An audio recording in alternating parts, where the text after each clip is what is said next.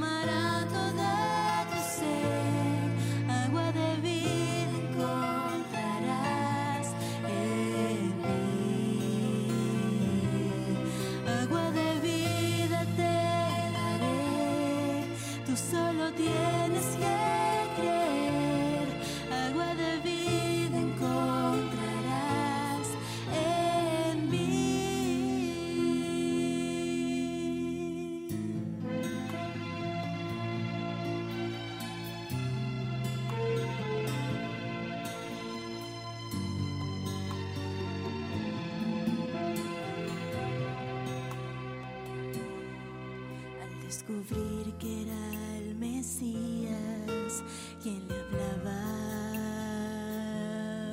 Salió corriendo a contarle a todos de Jesús, que conocía su vida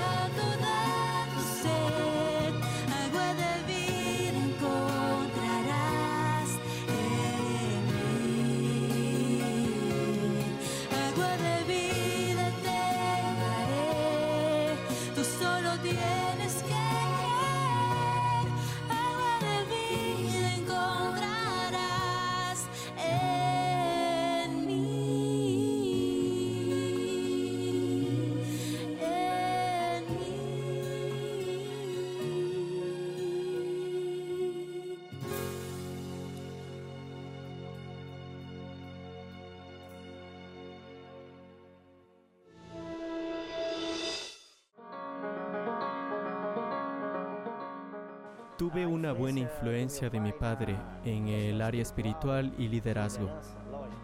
Él siempre se preocupaba por los asuntos de la iglesia. Él iba a algún lugar, como cuando llegó a Portobelo, él se mudó a un barrio donde no existía ni una iglesia, entonces comenzó a dar estudios bíblicos en el barrio y varias personas se bautizaron y fundó, esta fue la segunda iglesia que él fundó, cinco iglesias fundó mi padre. En 1985 vine eh, a vivir a Rondonia y ya son 37 años que estoy en la misma iglesia, siempre como anciano de iglesia. Él no anhelaba muchas cosas materiales. No se preocupaba mucho por eso. Lo importante para él era que esté bien la familia, una familia enfocada en la obra de Dios y eso para mí es un ejemplo muy grande. Dediqué mucho tiempo a la iglesia, pero también a mi familia. Eh, cuidé mucho de, de mi familia y hoy me siento feliz porque desde que me bauticé en el 74, lo que me sustentó fue en primer lugar Dios, el colportaje y el culto familiar. Son algo más de 40 años haciendo culto en la mañana y en la tarde. A veces eran las 5 de la mañana e iba a la cama de mi hijo, lo llevaba en brazos y lo ponía en el sofá cerca de mí. No tenía que llamarle, él tenía que hacer su culto junto conmigo. Y en el momento en que se despertaba, él preguntaba, ¿están estudiando la Biblia? Y ahí oraba junto conmigo y después lo llevaba a su cama nuevamente. A veces viajaba a colportar y donde yo estaba en la mañana, hacía una oración y sabía que en mi casa en ese momento había alguien orando por mí. Como mi padre nos dejó un buen ejemplo y recordaba lo que él hizo conmigo, comenzamos a poner en práctica las cosas que él hacía como el culto familiar, el culto matutino y vespertino, comenzar el día con Dios y terminar el día con Dios. Eso es muy importante. El mejor remedio espiritual para una familia es tener un culto por la mañana y por la tarde. Un líder no puede ser una persona diferente en su hogar y ser otra en la iglesia o en su ambiente de trabajo. Por donde vaya, las personas necesitan ver un líder genuino. Y todo comenzó con mi padre como líder. Él pasaba ese consejo espiritual sobre el culto familiar en casa y eso yo lo pasé a mis hijas y él como fundador de iglesias, alguien que plantaba iglesias. Y yo ahora frecuento a una iglesia que tuve el placer de también plantar esa iglesia. Me siento feliz porque mi familia está en la tercera o cuarta generación y todos están dentro de la iglesia, en la iglesia de Dios. En la casa de Dios tengo a, a mis hijos, nueras, nietos, yernos, bisnietos, todos en la iglesia. Es una alegría para mí. Gracias a Dios. Agradezco solo a Dios.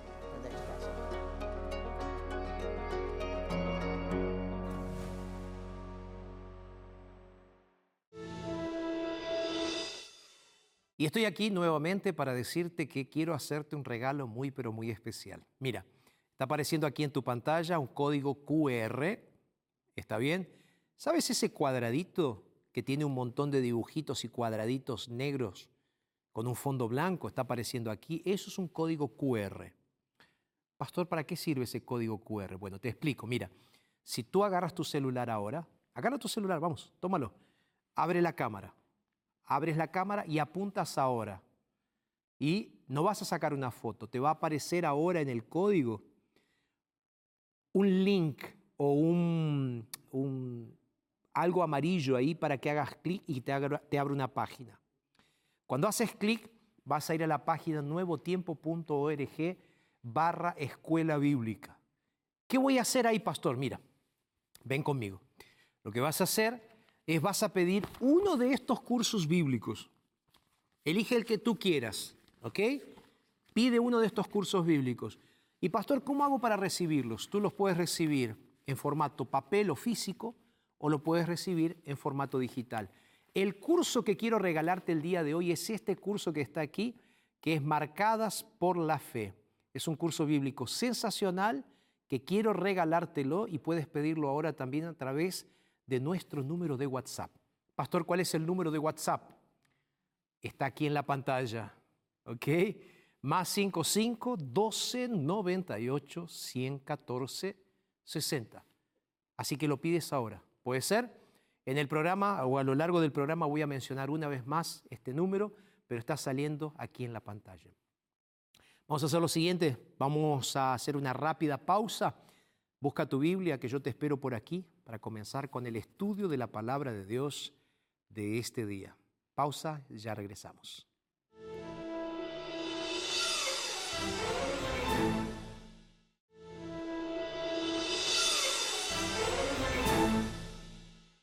Estamos estudiando la palabra de Dios, ya estamos en nuestro tema número 7 de esta, de esta secuencia de conversaciones que estamos teniendo para hablar acerca de Jesús. Y fíjate qué interesante, siete temas en simplemente dos capítulos de la Biblia hasta ahora, ¿no?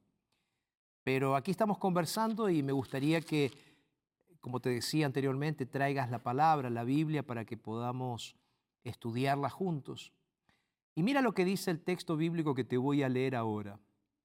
Juan capítulo 3, verso 36. Pero antes de leer, como siempre me gusta hacer, quiero orar. Así que ahí donde estás, cierra tus ojos y oramos juntos. Padre nuestro que estás en el cielo, santificado sea tu nombre. Gracias Señor porque podemos en este momento abrir tu palabra nuevamente y ahora Señor con un asunto tan importante. Queremos conocer a Jesús porque sabemos que de Él viene la vida y porque sabemos que Él es el Dios que busca. Entonces, Señor, háblanos, por favor, a través de tu palabra. Oramos en el nombre de Jesús, el nombre que está sobre todo nombre, y decimos juntos, amén y amén. Juan capítulo 3, verso 36, dice el texto así. ¿Lo tienes? Juan 3, 36 dice, el que cree en el Hijo tiene la vida eterna, pero el que se niega a creer en el Hijo no verá la vida, sino la ira de Dios está sobre él. Déjame presentarte un contexto a estos versículos que acabo de leer. ¿Te acuerdas que había habido una discusión de quién estaba en lo correcto? ¿Los discípulos de Juan el Bautista o los discípulos de los judíos? Estaban discutiendo anteriormente en unos versículos anteriores estaban discutiendo justamente sobre la autoridad de Cristo y estaban discutiendo también sobre si Jesús tenía realmente toda esa autoridad que él presentaba. En ese contexto, entonces leí Juan capítulo 3, verso 36. Y el texto es claro porque él dice así, el que cree en el Hijo, ¿qué cosa dice? Tiene la vida. ¿De dónde viene la vida? La vida viene de Cristo porque Él tiene autoridad para darla. Y es interesante que, según lo que dice el texto bíblico, creer en el Hijo significa tener vida eterna. Esto es simplemente una reafirmación de la conversación que Jesús había tenido con el alto dignatario religioso llamado Nicodemo. ¿Te acuerdas? Cuando Jesús le dijo, es necesario que nazcas de nuevo. Y le va a decir Jesús a Nicodemo, es necesario no solo nacer de nuevo, sino aceptar al Hijo y aceptar la vida. ¿Tú te acuerdas de este texto bíblico? Porque es un, un texto que todo el mundo conoce. Dice Juan 3, verso 16.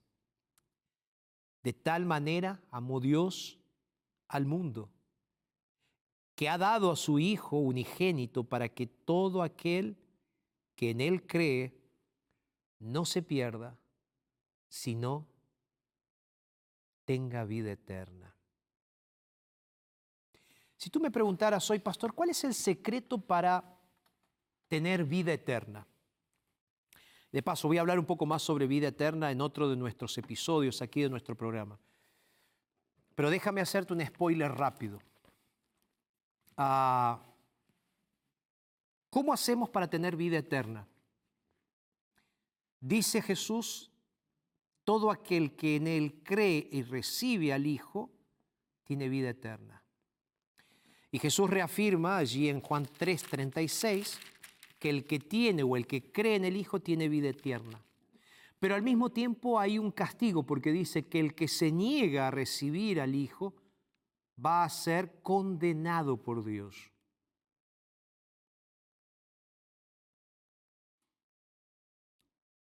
La idea de este contexto es que Dios, de alguna o de otra manera, está haciéndonos pensar en que aquí lo, lo más importante de todo es el hecho de que si nosotros queremos recibir la herencia eterna que fue prometida para los hijos de Dios, la única forma de recibirla es aceptando a Jesucristo como nuestro Salvador, único Salvador personal. Porque si no, no vamos a recibir la vida eterna. ¿Por qué te estoy contando esto? Porque todo esto es una introducción para el siguiente capítulo. El capítulo 4 del Evangelio según San Juan. Mira, los primeros versículos comienza hablando de una crisis que los discípulos estaban teniendo por el tema del bautismo. Repito, los discípulos de Juan con los discípulos de los judíos. Es por esa razón que ahora Jesús sale de Galilea. Y entonces él sale de Judea, perdón, y se va a Galilea. El texto bíblico lo dice aquí en el versículo 1. Y el versículo 3 lo refuerza. Salió de Judea y se fue a dónde? A Galilea. Para hacer ese trayecto entre Judea y Galilea, había varias formas de realizar ese trayecto. Pero una de las formas era pasar por Samaria. Para los judíos, Samaria era terreno de enemigos, porque los samaritanos eran enemigos de los judíos. Ahora Jesús llega a la ciudad samaritana o de Samaria llamada Sicar. Esta ciudad estaba junto al pozo conocido como el pozo de Jacob. Es interesante, hablemos un poquito de geografía para localizarnos, ¿ok? Es interesante que ese pozo, de donde salía agua, de donde eran eh, alimentadas los rebaños que venían junto con sus pastores para tomar agua, estaba entre el monte Gerizim y el monte Ebal, cerca de donde estaba la antigua ciudad llamada Siquem. Siquem es una ciudad bastante conocida. ¿Por qué, pastor? Aparece varias veces en la Biblia.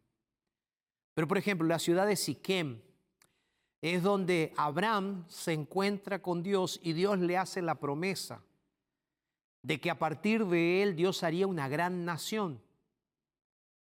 Entonces, fue allí en Siquem donde Dios le prometió a Abraham y donde Dios tiene un encuentro con el Padre de la fe. Si tú vas al registro bíblico de Génesis capítulo 33, vas a notar que Jacob acampó en Siquem y dice el texto bíblico que él compró parte de ese campo. Por eso el pozo va a estar en ese lugar de Jacob.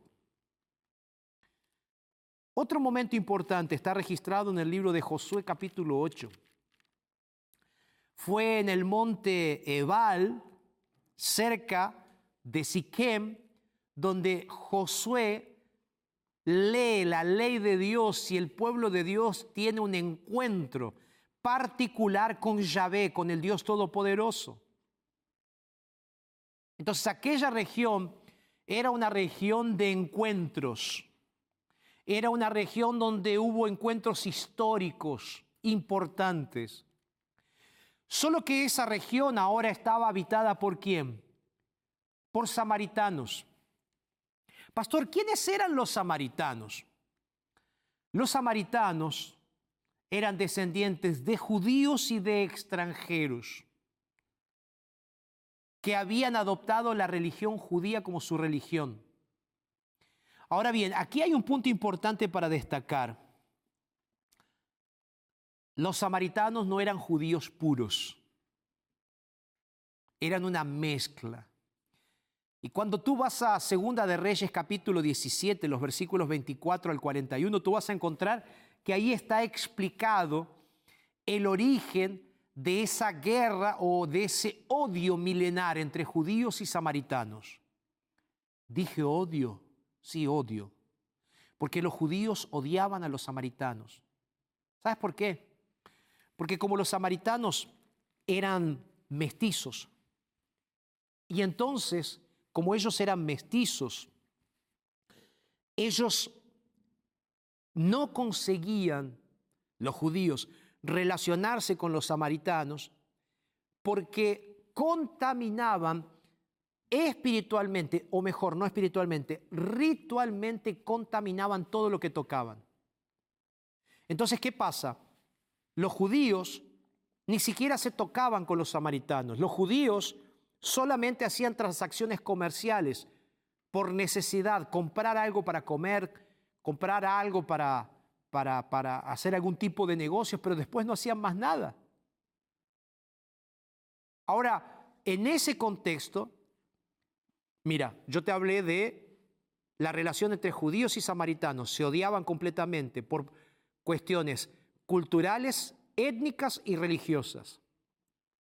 Segundo, Jesús en el contexto de una crisis de discusión por ver quién tenía más o menos autoridad, él sale de Judea hacia Galilea y pasa por la región de Samaria. Allí en la región de Samaria llega cerca de la ciudad de Sicar, más conocida anteriormente como Siquem, lugar de encuentros de Dios. Jesús estaba cansado. Ven conmigo al verso 6 del capítulo 4 para ver lo que dice la palabra. Juan, 6, Juan 4, 6. El texto dice así, y estaba allí el pozo de Jacob. Entonces Jesús, cansado del viaje, se sentó junto al pozo. Y era como la hora sexta. ¿Te acuerdas que en el programa pasado, en uno de los programas pasados, yo te dije que Jesús era plenamente ser humano, plenamente hombre? Aquí vemos un argumento más de que Jesús era plenamente hombre, él se cansó. Él estaba viajando, llegó al pozo de Jacob, estaba cansado y entonces Él se sienta a descansar. Y dice el texto bíblico que era la hora del mediodía, la hora sexta del día. Sus discípulos fueron a comprar algo de comer a la ciudad. Y es en ese contexto que aparece esta conversación que es tan conocida entre Jesús y una mujer. En el verso 7 se nos dice, llegó una mujer de Samaria a sacar agua y Jesús entonces le dijo, dame de beber, pues sus discípulos se habían ido a la ciudad a comprar alimentos. Déjame contarte algo de la sociedad de la época de Jesús. Mira, cuando un hombre judío se despertaba todos los días, él hacía una oración. Una oración horrible, ¿sí? Horrible. Pero ellos oraban de la siguiente manera, gracias Señor porque no soy ni samaritano, ni mujer, ni no sé qué otra cosa más era la oración de ellos. Hombres que oraban de esa manera. Aquella sociedad de la época de Jesús era extremadamente machista. Las mujeres eran poco menos que objetos y eran tratadas como objetos. Y eso es lo que me encanta de esta historia y lo que me encanta de Jesús como el Dios que vino a restaurar el concepto del ser humano. No hay nada más terrible en este mundo que ver personas que menosprecian a otros seres humanos. Ver personas que menosprecian a mujeres, que menosprecian la vida de niños, que menosprecian la vida de hombres, que menosprecian de personas que son de otro color, de otra nacionalidad, de otra clase social. Eso es terrible. Y en aquella época estaba pasando exactamente lo mismo. Por eso Juan coloca este detalle tan importante. Aquella persona que vino a sacar agua era mujer. Y no solo era mujer, era una mujer samaritana, o sea, odiada por los judíos, por decirlo de alguna manera, de manera dupla. Odiada dos veces, por ser mujer y por ser samaritana. Tanto así que Jesús hace algo radicalmente revolucionario para aquella época. ¿Por qué? Porque un judío ortodoxo jamás le pediría agua a una mujer desconocida y menos aún a una samaritana. Sin embargo, Jesús la mira a la mujer que estaba viniendo para sacar agua, seguramente ella venía con el cántaro para llevar agua a su, a su casa. Y en ese momento Jesús le habla, le dirige la palabra.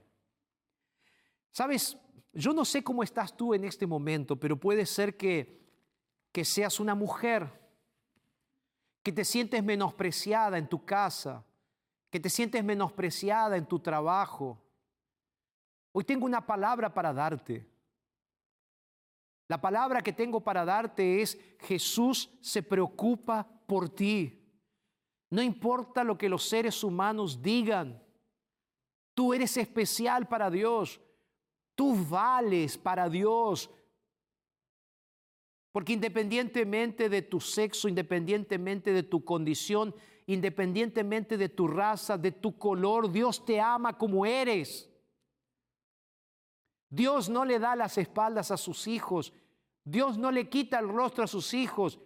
Dios no les devuelve a sus hijos la maldad que sus hijos le dan a Él con silencio. No, Dios viene y habla le dirige la palabra a los despreciados de este mundo. ¿Por qué aquella mujer vino al mediodía a sacar agua? Sabes, normalmente las mujeres tenían la responsabilidad de ir y buscar agua para la casa, para la familia. Y normalmente lo hacían no temprano, antes del amanecer o en el amanecer por causa del calor. o los- lo hacían al atardecer, casi a la noche, por el calor también. Sin embargo, alguna cosa había en aquella mujer que la hacía esconderse de la sociedad. Ya cargaba con el hecho de ser mujer, cargaba con el hecho de ser samaritana. ¿Qué más podría cargar esa mujer en su corazón que la hacía ir al mediodía a buscar agua para que nadie la vea? ¿Por qué nadie la vea?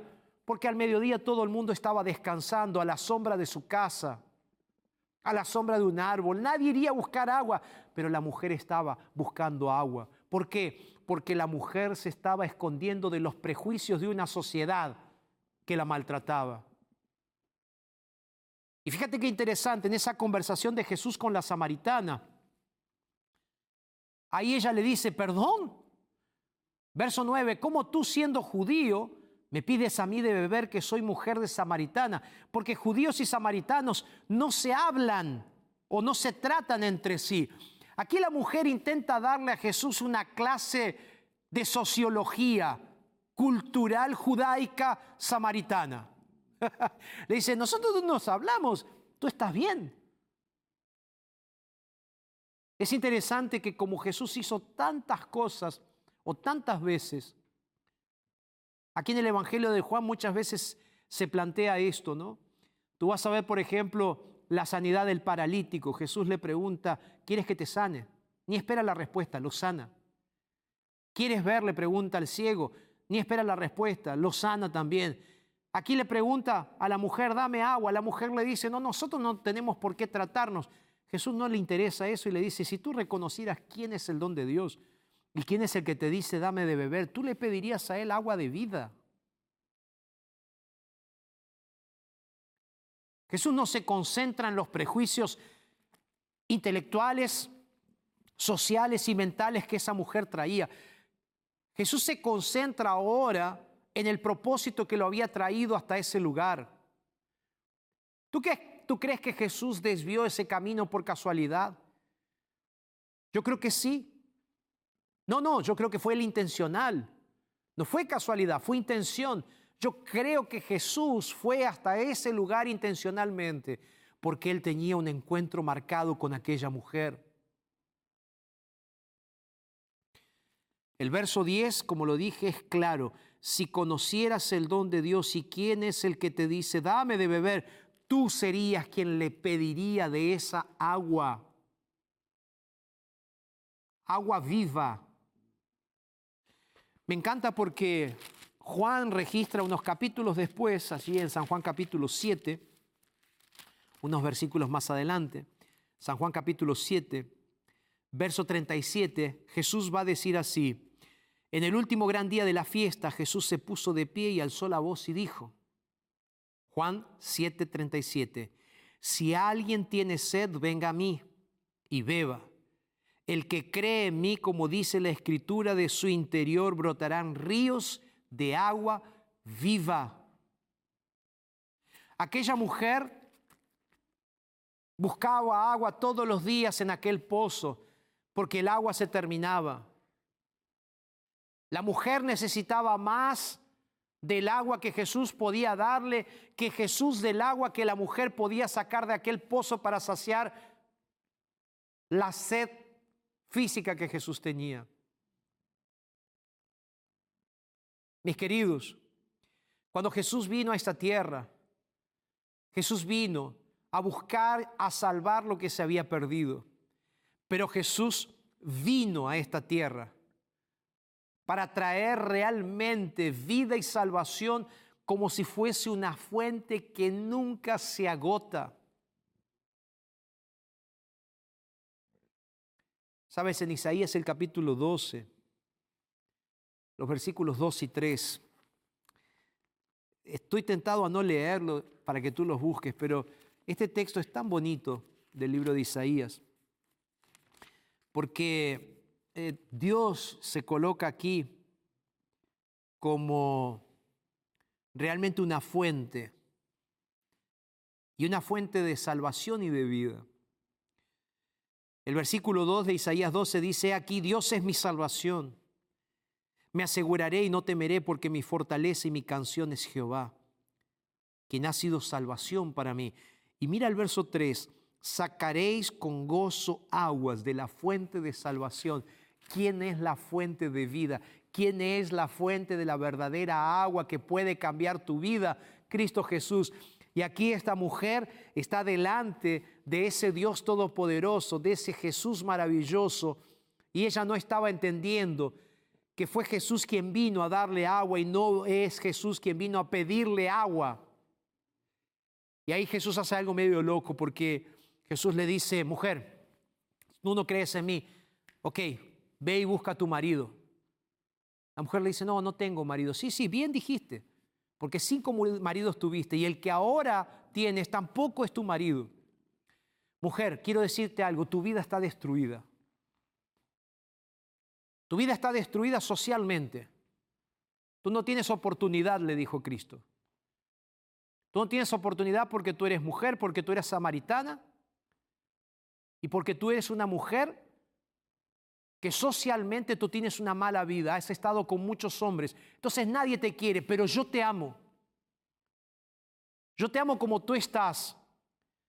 No me importa lo que diga la sociedad, yo te amo como tú eres, como tú estás, si simplemente me aceptas. ¿Sabes por qué? Porque yo vine para darte la verdadera vida. ¿Sabes por qué? Porque yo soy la única fuente de vida. ¿Sabes por qué? Porque yo soy el único que puede calmar tu sed emocional. Yo soy el único que puede calmar tu sed social. Yo soy el único que puede restaurar tu matrimonio, dice Cristo. Yo soy ese Dios que estás esperando. La mujer intenta cambiar la conversación y dice, pero Señor, entonces tú eres mayor que nuestros padres, tú eres mayor que Jacob que construyó este pozo, tú eres mayor que Abraham, tú eres mayor que otros profetas. Jesús le dice, sí, sí, yo soy mayor que todos ellos. ¿Sabes por qué? Porque yo soy la fuente de vida eterna. Yo soy el cumplimiento de la profecía de Isaías que dice que será una fuente de salvación para todos los pueblos. Aquella mujer aceptó a Jesús como la verdadera fuente. Aquella mujer aceptó a Jesucristo y su vida fue transformada completamente. Mis queridos, aquí yo necesito hablarle a mis queridos colegas religiosos, líderes religiosos, miembros de iglesia. Saben, hay mucha gente dolida y lastimada en este mundo. Hay mucha gente como aquella mujer samaritana. A veces en algún sentido nosotros también como iglesia, como seguidores de Cristo, como cristianos, lamentablemente nosotros apuntamos a las personas por aquello que las personas son. A veces catalogamos a las personas y descartamos a las personas sin sentarnos siquiera a conversar con esas personas.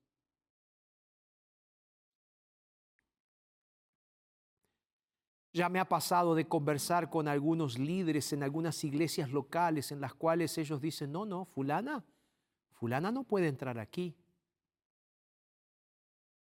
Y le digo, ¿por qué? No, ella se equivocó.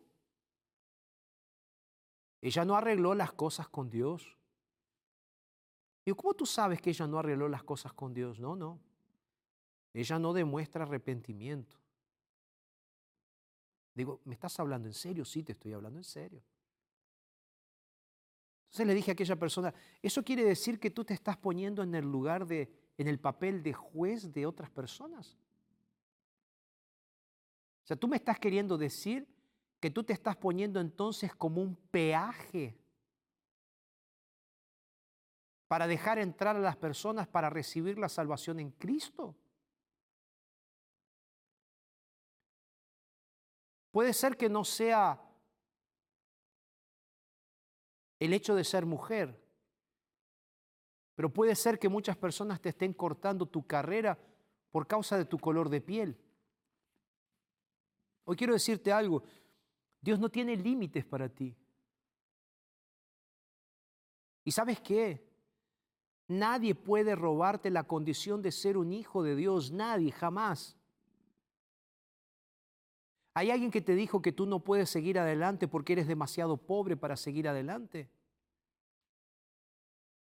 Hoy quiero decirte que ese Jesús que fue a buscar en Samaria a una mujer que estaba condenada por su pasado, por no tener la vida que ni Dios ni la sociedad esperaba, fue la mujer que Cristo fue a buscar para restaurar y darle vida eterna. Entonces ese Jesús también viene a buscarte a ti. Amén. Ese Jesús también te viene a buscar a ti. Sí, te lo estoy diciendo a ti. Pastor, ¿me estás diciendo en serio? Sí, te estoy diciendo en serio. Te lo estoy diciendo de verdad. Te lo estoy diciendo a corazón abierto. Ahora, pastor, ¿qué tengo que hacer? Voy a volver a Juan capítulo 3, verso 36. ¿Qué tengo que hacer yo? Lo que tú tienes que hacer es relativamente simple y lo que dejas de hacer es simple también, pero puede ser complicado. San Juan capítulo 3, estoy en Mateo aquí, San Juan capítulo 3, verso 36 dice así, el que cree en el Hijo tiene la vida eterna. ¿Qué fue lo que aquella mujer samaritana hizo? A pesar de sus limitaciones, ella se olvidó de sus limitaciones y se concentró en pedirle la verdadera agua de vida a Jesús. Ella se concentró en abrazar y creer en aquel que es mucho más que Abraham, mucho más que Moisés, mucho más que Jacob, mucho más que cualquier líder religioso, Jesucristo, el Rey del universo. Y ella aceptó esa vida, ella aceptó esa agua, ella aceptó esa salvación, porque Cristo llegó al encuentro y vino a buscar a aquella mujer desechada por la sociedad, como Jesús hoy está llegando al encuentro de todos los desechados por la sociedad. Y Él dice, yo vine a este mundo para traerte vida, porque Cristo viene a buscar a aquellos que necesitan vida, aquellos que necesitan ser saciados por causa de la sed espiritual. Entonces, mi querida, entonces, mi querido, este es el momento de decir, yo creo en el Señor, como dice aquí, el que cree tiene al Hijo. Yo creo que puedo tener al Hijo de Dios en mi vida. ¿Aceptas o no aceptas? Pastor, acepto. ¿Sabes por qué? Porque si no aceptamos, aquí hay algo que me preocupa, porque dice el que niega, el que se niega a creer en el Hijo, no verá la vida, sino que verá la ira de Dios. El castigo es real como la recompensa es real. Entonces lo que yo te pido hoy en el nombre de Jesús es, si Jesús está llegando, si Jesús hoy está pasando, si Jesús está llegando a donde estás hoy, por favor, no te pierdas la oportunidad. Puede estar siendo el mediodía de tu vida. Puede estar cerca del pozo donde vas a buscar agua todos los días porque todos los días tienes sed. Puede ser que estés en el peor lugar del mundo en este, en este momento, pero lo que te quiero decir es, el Dios que busca está llegando hasta donde tú estás para que tú le digas, Señor, aquí estoy. Aquí estoy. Arautos va a cantar ahora. Y después de que ellos canten, a mí me gustaría orar. Orar por ti y hacerte un último llamado. Vamos a escuchar Arautos, ¿te parece? Y yo voy a estar orando por ti aquí, para que Dios siga tocando tu corazón.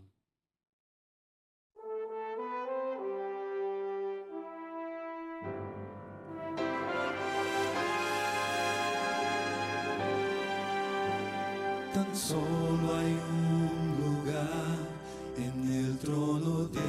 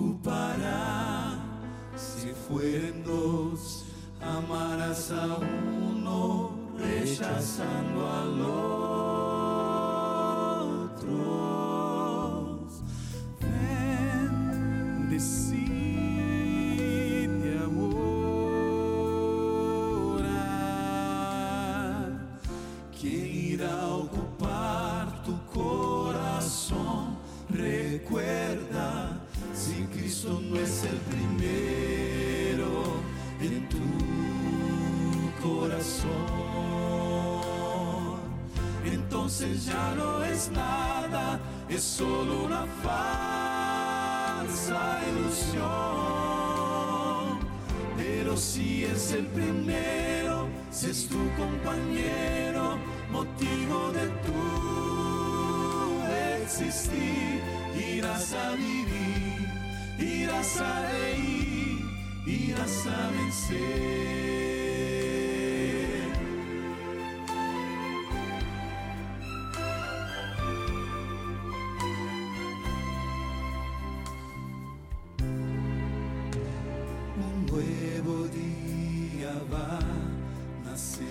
Para ti, para mí. Depende de aceptar vivir en Jesús.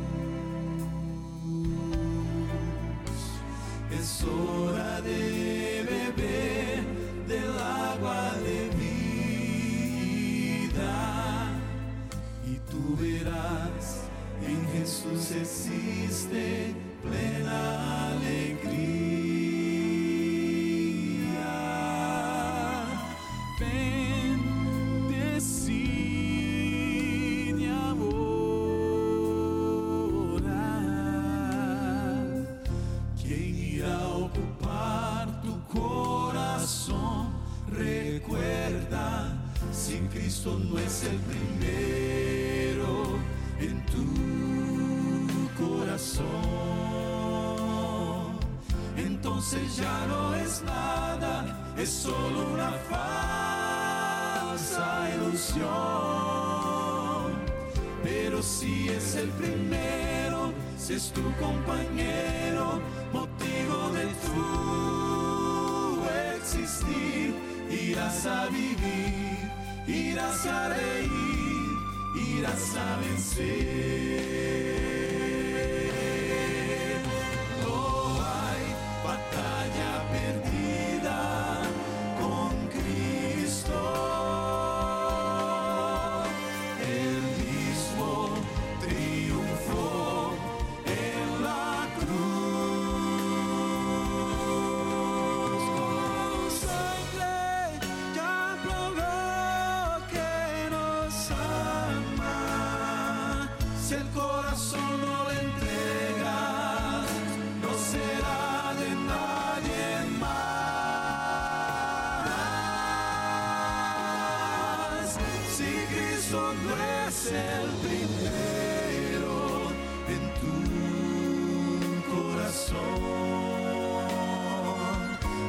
Entonces ya no es nada, es solo una falsa ilusión. Pero si es el primero, si es tu compañero, motivo de tu existir, irás a vivir, irás a reír, irás a vencer, irás a vivir,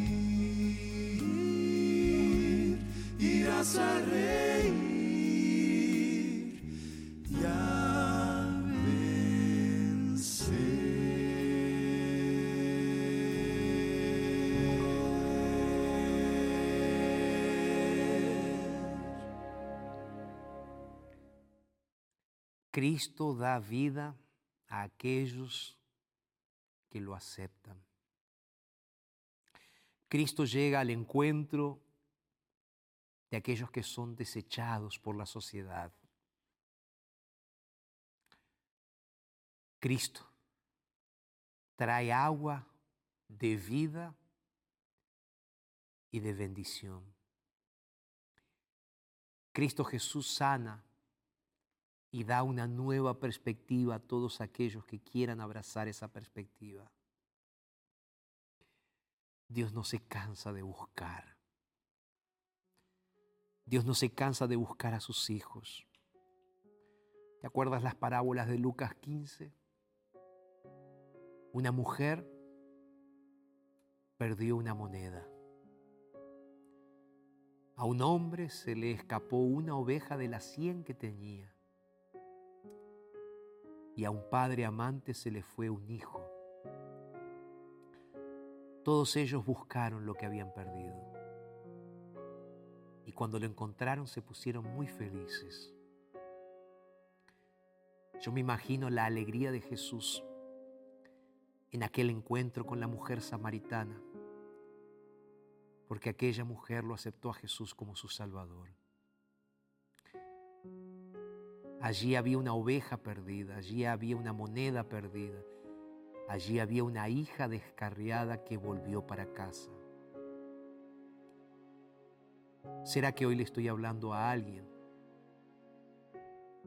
que se siente de esa manera? Presionada por la sociedad, sin vislumbres de un futuro, pero con la esperanza de que Jesús pase cerca. Jesús, hoy está pasando cerca de ti. Jesús está llegando hasta donde estás. Y Él viene y te dice, yo puedo ser tu Dios. Yo tengo el agua de vida para saciar tu sed. Basta de buscar en otras fuentes, porque yo estoy aquí, porque te vine a buscar, porque yo soy el Dios que busca, que sana y restaura. Vamos a orar. Señor, te entregamos nuestras vidas para que tu agua de vida nos llene el alma. Oramos en Jesús. Amén, Señor. Amén. Que Dios te bendiga. Te mando un abrazo enorme y nos reencontramos en nuestro próximo programa aquí en Verdades, donde vamos a seguir estudiando sobre la palabra de Dios y especialmente basados en el Evangelio según San Juan, este Evangelio tan bonito donde estamos analizando un poco más acerca de la vida de Jesús. Y recuerda que puedes estudiar la Biblia con nosotros, ¿ok? Pide tu curso bíblico, te lo vamos a enviar gratuitamente. Te dejo por aquí. Un abrazo grande y nos reencontramos en nuestro próximo programa.